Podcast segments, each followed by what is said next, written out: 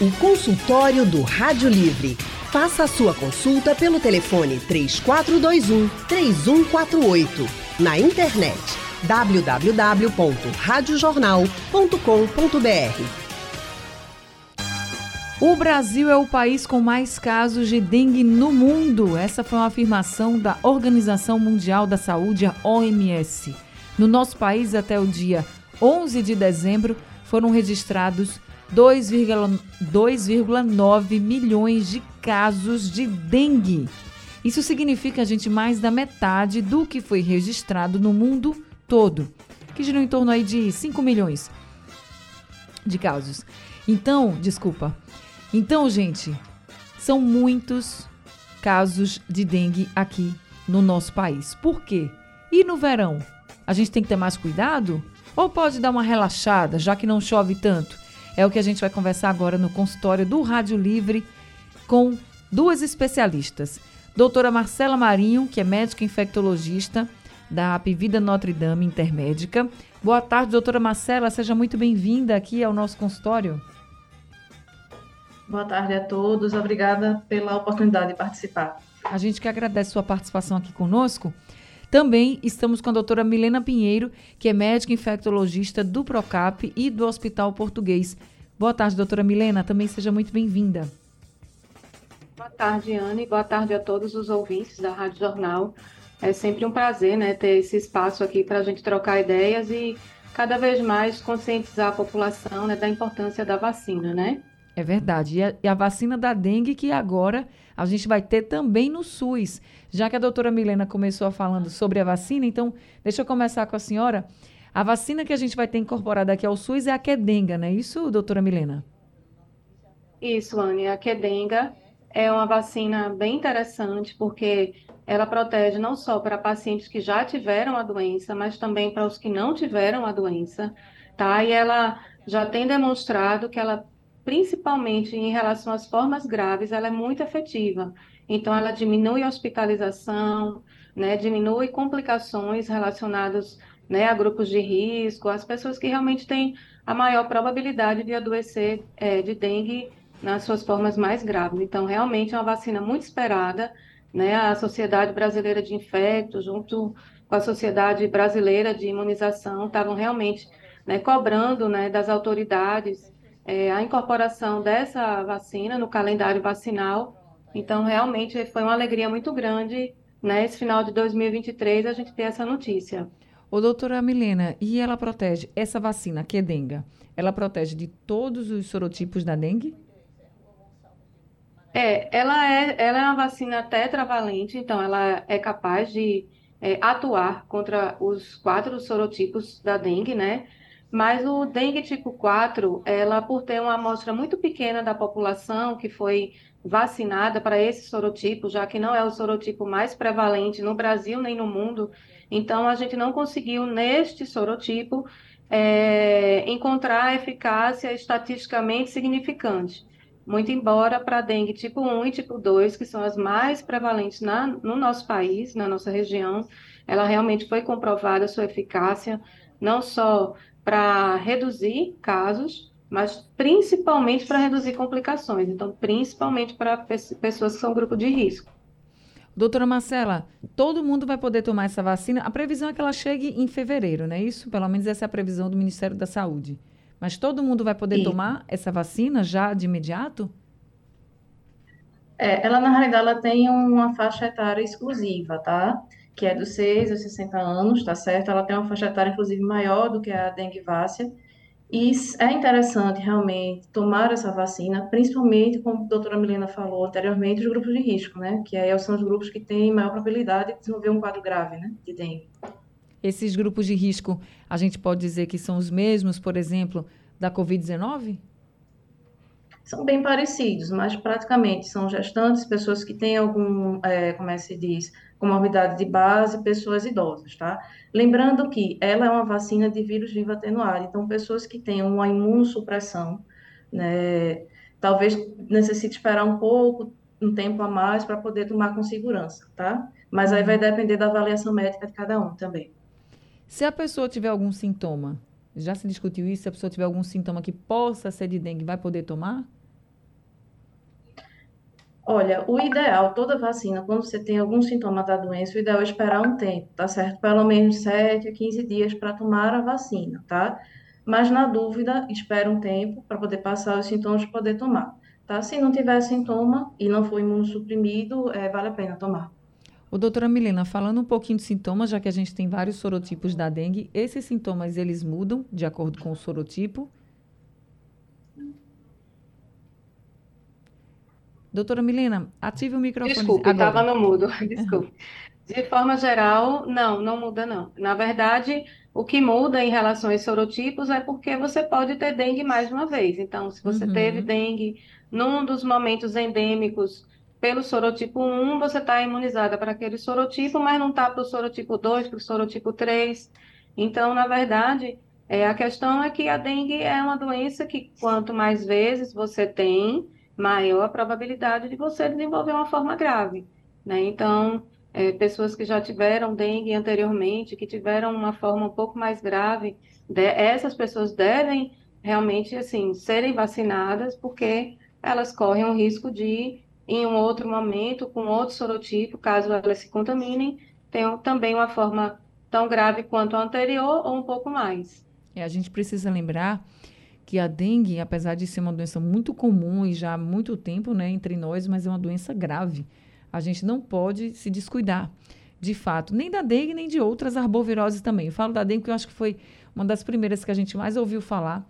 Por exemplo, eu era adolescente e tive dengue. E a gente não pode se descuidar, né? Porque naquela época a gente falava assim: ah, só tomo suco, só repouso. Mas quando a gente viu, tinha alguns casos já de pessoas casos de dengue hemorrágica. Então, a gente precisa sempre estar tá reforçando esse cuidado. A gente não pode se descuidar desse mosquito Aedes aegypti. É um mosquitinho que faz muito estrago e a gente não pode se descuidar. Inclusive, no verão. Muita gente se preocupa bastante na época que está chovendo muito, mas no verão a gente também precisa ter cuidados. Doutora Marcela, por que o verão ele, é, ele pode ser mais perigoso ou pode apresentar um, um risco assim para aumento de casos de dengue? Olha, o aumento de casos de dengue está relacionado também com o aumento do vetor, que seria a questão do Aedes aegypti, tá? Então, as pessoas se preocupam muito com o acúmulo de água apenas no inverno, mas no verão você pode também ter aquele acúmulo de água e ficar despercebido, seja uma caixa d'água, um terreno baldio que junta água, tá? E você tem que ver também a questão do desmatamento, tá? Assim, na próxima área urbana, além do que a questão do saneamento básico também. Então, é tudo correlacionado, a saúde ambiental com a saúde do ser humano. Então, apesar de no verão nós não termos muitas chuvas, mas existem locais que sempre acumulam água, é, existe o ciclo de começa, reprodução e de replicação do próprio vetor. Então, o ideal é que se cuide da parte de saúde pública, de saneamento básico, e cada um faça a sua parte também na questão de evitar o acúmulo de água desnecessário, tá? E caso você veja algum terreno baldio, alguma coisa que possa estar acumulando ou prejudicando a comunidade, acionar a vigilância ambiental da sua cidade. Doutora Milena, esse clima quente, ele é bom para o mosquito? É, então, é, na verdade, no verão também, complementando Marcela, é, o que acontece são aquelas pancadas de chuva, né, e nos intervalos um calor que é acima da média. Então, isso realmente é muito interessante para as larvas né, eclodirem, elas e os ovos também. Então, assim, os ovos eles são muito estáveis é, em climas secos. Eles podem ficar meses ali é, esperando um pouquinho de, de água, de chuva para eclodir. Então, realmente é um momento em que a gente geralmente está com menos roupa, então, assim, tá de camiseta, tá de short, né? Então, descobre braço, descobre perna, que aí torna maior a chance de você receber uma picada. E também a gente não pode, como a Marcela falou, dar é, abertura nenhuma para o mosquito, né? Então, realmente tem que ter cuidado com o acúmulo de águas, né? Então, é, como eu falei, no verão são essas pancadinhas de chuva que acumulam pequena quantidade de água num, pneu, numa, numa lata velha, enfim, no, né, no, nas áreas com lixo. E aí está ali é, o, o local ideal para é, a infestação né, do, do mosquito. Então, tem que ter muito cuidado nessa época. Ô, doutora Marcela, a gente ouviu aí a doutora Milena falando de que é, o mosquito da larvinha pode ficar lá esperando meses, né, para poder se reproduzir. Mas, por exemplo, num tempo mais quente como esse, que a gente vai, vai ter essa chuva esporádica, vai ter água e vai ter também a temperatura mais quente. Ele, esse ciclo do mosquito, né, da, ele pode ficar mais rápido? Olha, ele favorece o, como é se diz, o ciclo de amadurecimento desse mosquito. E aí, favorecendo isso, você vai ter uma probabilidade maior de transmissão, tá? Já que é o vetor que transmite. Porque aí ele vai sair de, do ovinho ali, né, até o mosquito muito mais Isso. rápido, seria isso? Isso. E às vezes está aquela larva ali acumulada é, desde o inverno, e Uhum. aí com o calor favorece com que ela amadureça, no caso se transforme em mosquito e tem a probabilidade maior de infectar. Ô, doutora Melina, quando tem a larvinha lá esperando a água e ela entra em contato com a água, demora quanto tempo para ela virar um mosquito? Olha, geralmente o, o ciclo do, da ovo, larva e mosquito é de 7 a 10 dias. E assim, uma fêmea, ela consegue colocar mais de mil ovos a cada é, ovo posição, né? Então, é, realmente, quanto mais locais tiver acúmulo de água, maior a probabilidade da fêmea estar ali, né? Colocando seus ovinhos, esses ovinhos vão virar larvas, as larvas vão, né, virar os mosquitinhos. Então, é, realmente, a- eu acho, acredito que a densidade, a quantidade de mosquitos seja maior, né, Uhum. nesse, nesse período. Se a pessoa está vendo o- todos os seus recipientes, às vezes até em locais que a gente nem imagina, né? Porque, por exemplo, é uma coisa que acumula água e muitas vezes não percebe, as pessoas não percebem, é para quem tem bebedouro em casa e bota um recipientezinho assim, às vezes fica um pouquinho de água ali e já é suficiente para o mosquito se reproduzir, né, doutora Milena? Isso, é nesses locais em que você até acredita que sejam improváveis, né? Então, né, nessa descrição que você bem falou, no, no bebedouro, que acumula aquela aguinha, aquela laminha, né? Numa, no vasinho de planta, também aquela aguinha em pequena quantidade, não precisa ser água em grande quantidade, não precisa ser água limpa também, ele gosta de aguinha é, suja, aguinha morninha, né? Então, realmente é um, um mosquito que ele tem uma capacidade de se adaptar muito alta, tanto é que é como você mesma falou, né? Há anos a gente enfrenta endemias e endemias e endemias de dengue e a gente efetivamente não conseguiu colocar nem um ponto final e nem reduzir a quantidade de casos de um ano para outro, né? Então, todo ano é aumentou o número de casos, aumentou o número de casos em relação ao ano anterior. Então, realmente, ele tem essa capacidade de se adaptar, né? Ele não é um, um vetor que é, tenha pouca é, resistência a essas condições extremas. Então, ele gosta, sim, dessas condições extrem- extremas. Gosta quando aumenta o, o calor, né?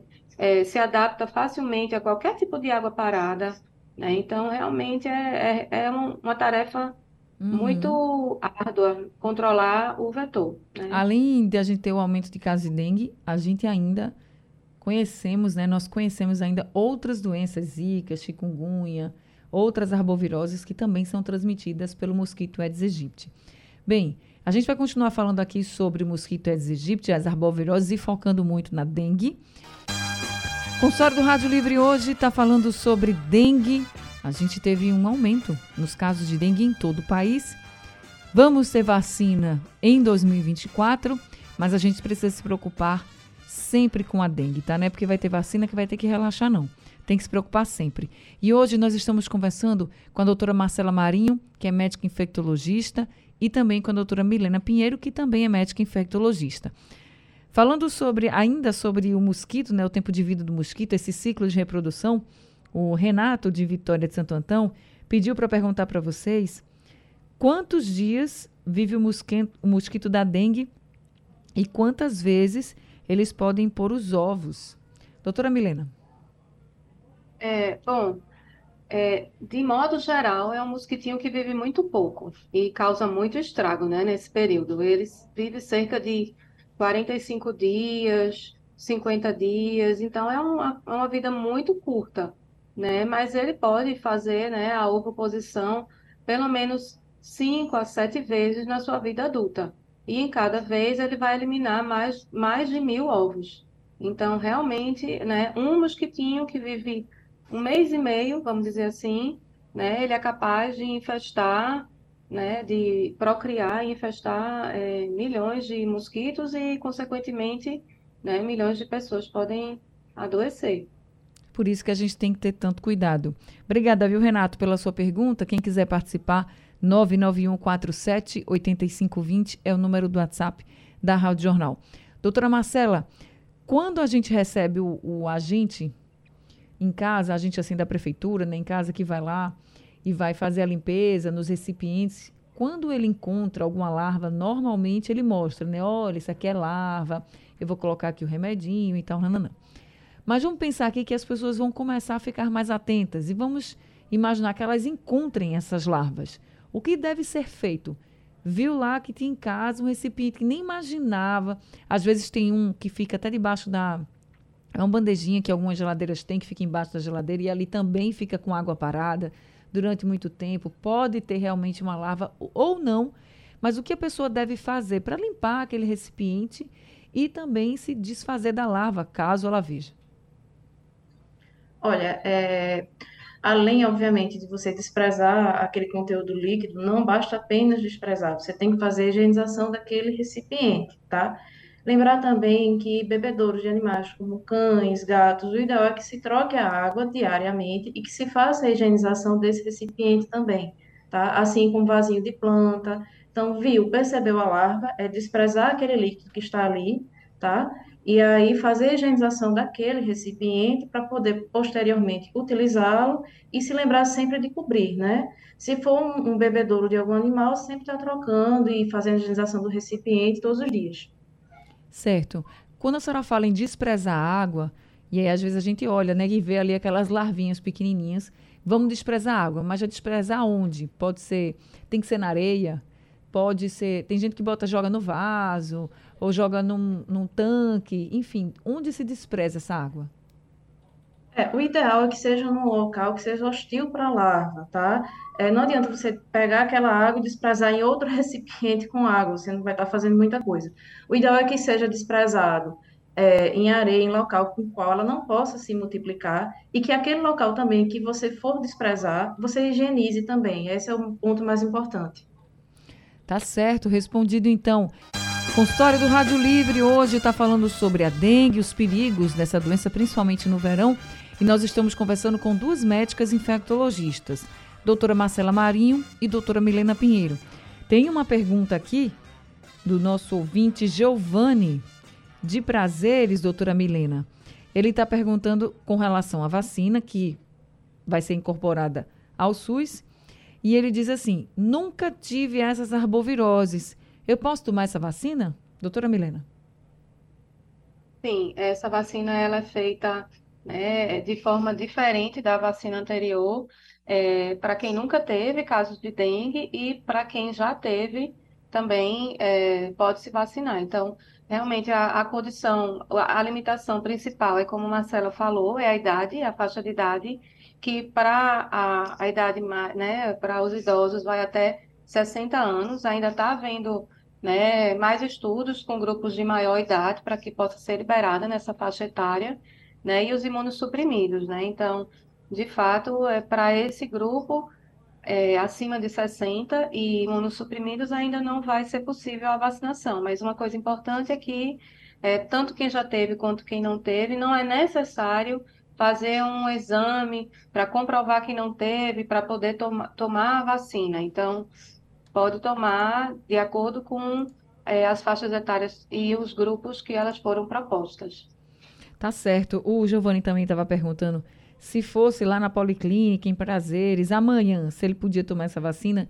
Não vai poder tomar porque ainda não chegou, tá, Giovanni? Ainda não chegou ao SUS é, foi autorizado, foi anunciado pelo Ministério da Saúde, mas a previsão é que a gente só tenha essa vacinação mesmo na prática a partir de 2024. Está em uma previsão de fevereiro de 2024, então vamos esperar virar o ano para a gente saber exatamente a data em que essa vacina chega para todos os postos de saúde do Brasil. Agora, tem outro ouvinte querendo participar, é o Antônio, aqui mandou um áudio para a gente, vamos ouvir. Eu queria saber se hipoclorito de sódio serve para matar o mosquito na água. Doutora Marcela.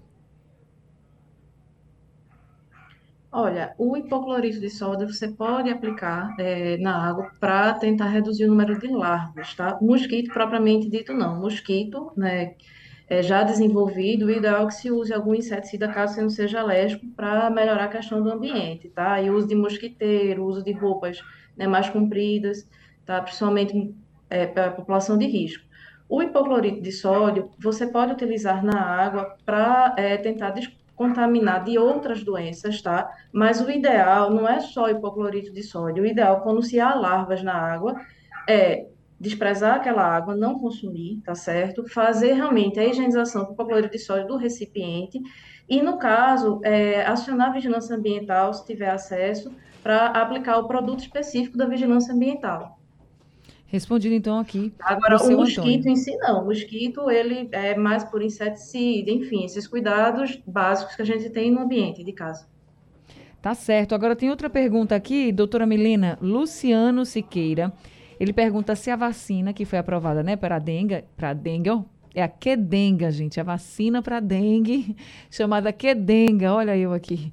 Desculpa aí a confusão. Mas a vacina que vai ser incorporada ao SUS da, contra a dengue, se ela também pode proteger contra as outras arboviroses. Eles botam aqui zika e chikungunya. É uma excelente pergunta, Luciano, mas infelizmente não. Ela não protege para as outras arboviroses, né? Vamos aguardar, né? Eu acho que a partir do momento em que já tem um caminho aí trilhado para a vacina contra a dengue, a gente também consegue, provavelmente com um pouco mais de tempo, né, fazer é, da mesma forma para as outras arboviroses. É verdade, e a gente precisa né, dessa proteção. Mas eu acho que o que fica também é esse alerta que a gente traz e o cuidado que todo mundo deve ter, né, doutoras? Tanto a gente na nossa casa, quanto as autoridades também. O Lucas, da Macaxeira, até colocou assim que as prefeituras precisam também controlar os focos de mosquito.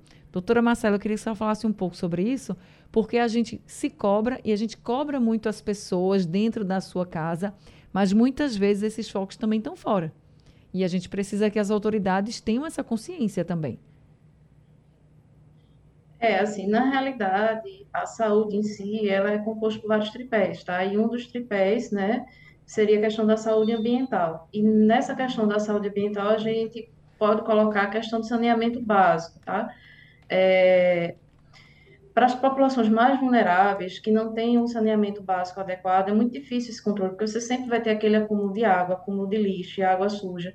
Então, o ideal é que nós façamos a parte individual e a parte comunitária também tá? Porque por mais que eu não more numa área de vulnerabilidade, mas se eu tenho aquela área próxima a mim e se eu não tenho a resolução daquele problema comunitário, aquilo ali vai atingir a mim também, porque o mosquito ele não tem, ele não faz limitação de área, tá? Então ele vai chegar onde eu estou, por mais que eu tenha cuidado na minha casa.